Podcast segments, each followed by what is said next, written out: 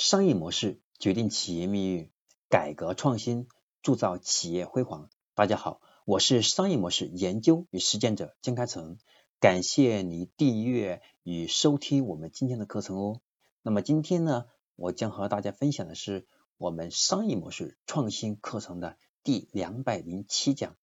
瑞幸咖啡狂奔的三个差异化的逻辑。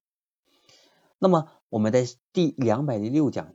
讲到过喜茶和瑞幸它运营模式的差异。那么这一堂课程，我们主要聚焦的是瑞幸它的自身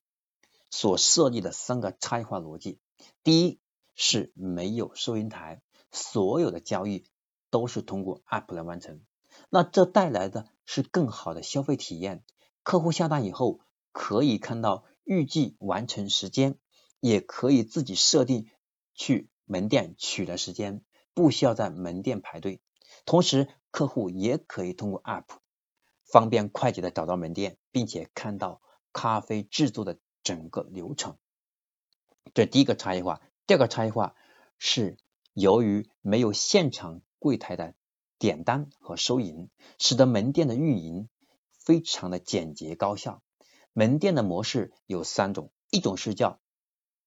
对吧优享模式。一种是叫外卖厨房店，一种是叫快取店。那么快取店是战略重点，目前呢占比达到百分之九十一点三，集中在写字楼大堂，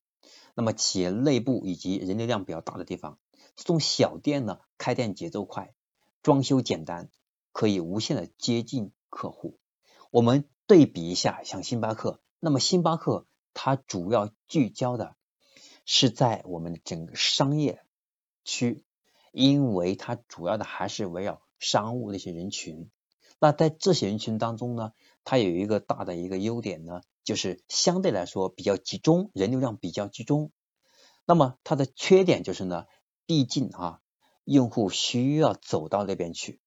关键是有的时候人很多找不到位置，所以跟这一点相比呢，瑞幸就和星巴克走了完全不同的差异化，就是。没有柜台给它带来的优点，是可以进行更小的空间快速的复制，可以到人流量可以小一点，但足以养活这个店的地方，无限的渗透，无限的去接近用户。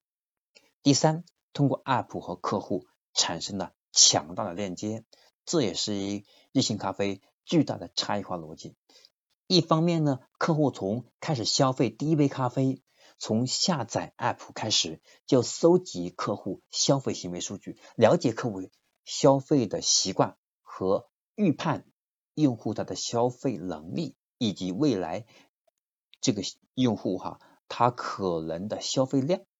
那未来可以给他提供更多服务和商品。另一方面呢，可以反向根治这些数据，可以不断对产品进行升级迭代。给我们的客户、给粉丝提供更好的价格和商品，因为更了解用户的需求，我们的产品的试错成本也就更低了。我们也更加了解用户他的行为的变化背后的底层逻辑。所以看到瑞幸咖啡为什么它营销这么成功的原因，也是在于他们可以无限的去接近用户，有了更多的数据分析，所以他们更加了解。用户关注点在哪里？所以每一步营销都相对比较成功了。OK，这堂课程就讲的是三个要点，三个要点都是讲的瑞幸咖啡的差异化逻辑。给大家总结一下：第一个逻辑是没有收银台，全部通过 App 来完成，这是和传统的线下门店完全不同的差异化。第二是没有柜台。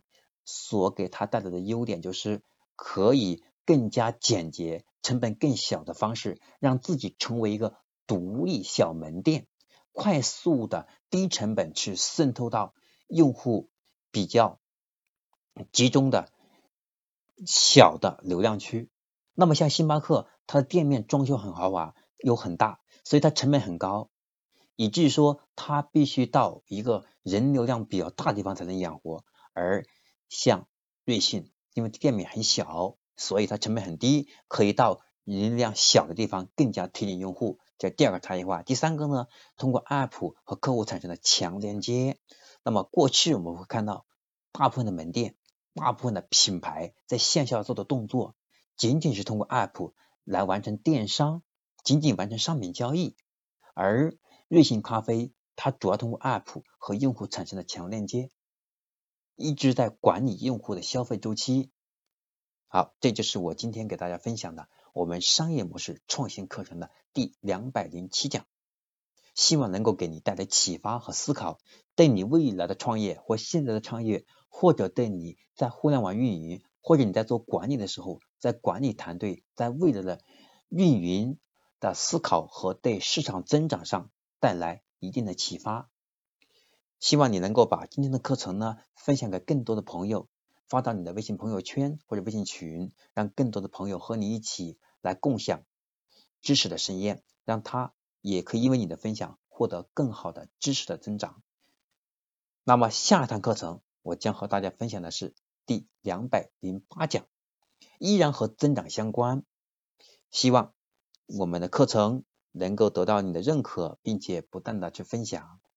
OK 了，我是商业模式研究与实践者江开成，感谢你的收听与分享。我们第两百零八讲再见。